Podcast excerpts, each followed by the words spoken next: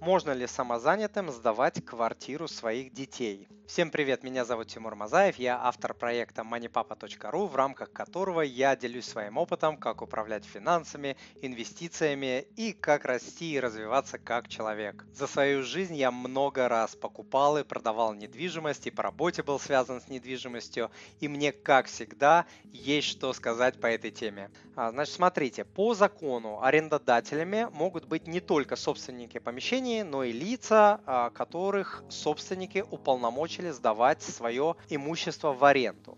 Вот, поэтому вы вправе зарегистрироваться как самозанятый, а, платить налог как самозанятый э, с арендной платой, и в законе не сказано, что самозанятыми могут быть только э, собственники имущества, а что не запрещено, то разрешено. Это э, значит, что можно сдавать квартиру, которая вам не принадлежит, но с несовершеннолетними э, детьми здесь могут быть проблемы. Вот с совершеннолетними здесь попроще. Вы можете заключить безвозмездный договор на управление недвижимостью, да, на то, чтобы заключать договоры аренды, получать арендную плату, производить другие какие-то действия, например, оплачивать коммунальные платежи и так далее. И а, тогда вы всегда сможете ответить и налоговые, и кому угодно, и потенциальным арендодателям, и агентам, вообще на каком основании вы сдаете чужую квартиру, извлекаете прибыль, получаете деньги и так далее. А, кстати, посмотрите у меня на сайте подкаст, который называется «Кто такие самозанятые?», как им стать, плюсы, минусы, штрафы, риски и так далее.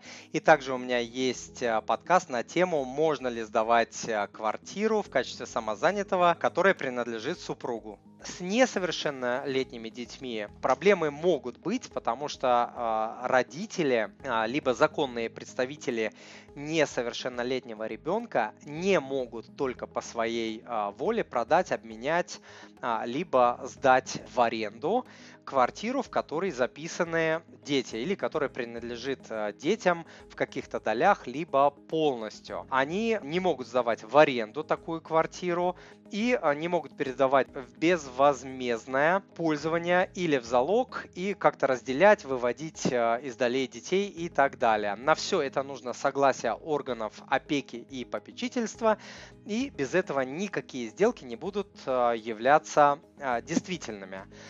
Вот, но, опять же, это должны быть э, такие достаточно э, прошаренные, продвинутые агенты, либо арендодатели, чтобы вот этот нюанс э, понимать. Многие просто об этом спрашивать не будут, поэтому многие просто берут и сдают, и все. И никаких здесь проблем нет.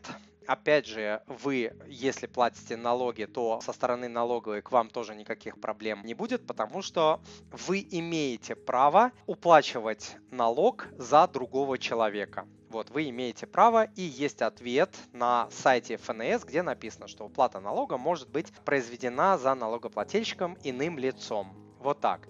И, опять же, а, в своем приложении «Мой налог» как самозанятый вы можете указывать полную сумму дохода от сдачи в аренду, а не только ту, которая, допустим, у вас есть доля в этой квартире. Ответ на этот вопрос а, давала ФНС, налоговая инспекция. Дорогой друг, если то, что вы сейчас услышали, было для вас полезным, то, пожалуйста, подпишитесь на мой канал и оставьте отзыв на iTunes или в Google подкастах. Или просто пришлите мне электронное письмо с вашим отзывом на почту спасибо собачка moneypapa.ru. Я читаю все отзывы лично и отвечаю на них лично.